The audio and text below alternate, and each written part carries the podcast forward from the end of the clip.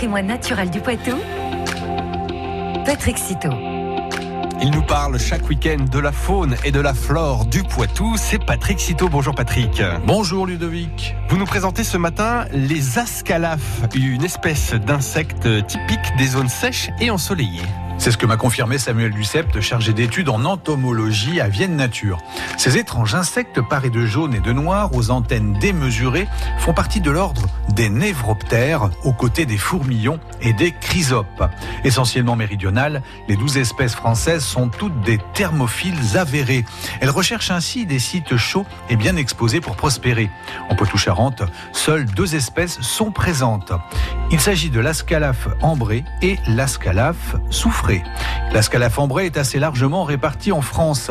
Il est présent jusqu'en région parisienne. Dans la Vienne, il fréquente notamment les friches thermophiles où les températures élevées lui conviennent bien. La scalafambrée est aussi friand des pelouses et des landes sèches avec de la bruyère cendrée et calune. Il apparaît dès la mi-mai et vole jusqu'à la mi-juillet. L'ascalaphe soufré est plus localisé et semble plus thermophile encore. Il fréquente surtout les pentes très ensoleillées des coteaux calcaires. Il est plus précoce que son cousin et vole de la fin avril à la mi-juin.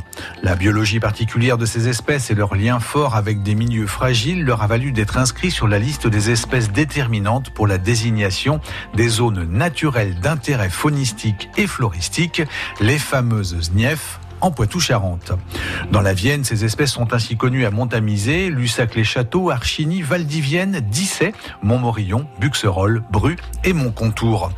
Ouvrez les yeux à l'occasion de vos balades printanières. Vous pourrez les apercevoir volant entre 1 et 2 mètres de hauteur et chassant les petits insectes à vive allure. Pour les reconnaître, attardez-vous sur leur allure générale.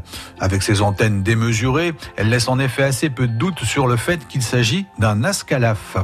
Il suffira ensuite de constater la présence d'un croissant sombre à l'extrémité des ailes postérieures et des nervures jaunes sur les ailes pour en faire un ascalaphe ambré.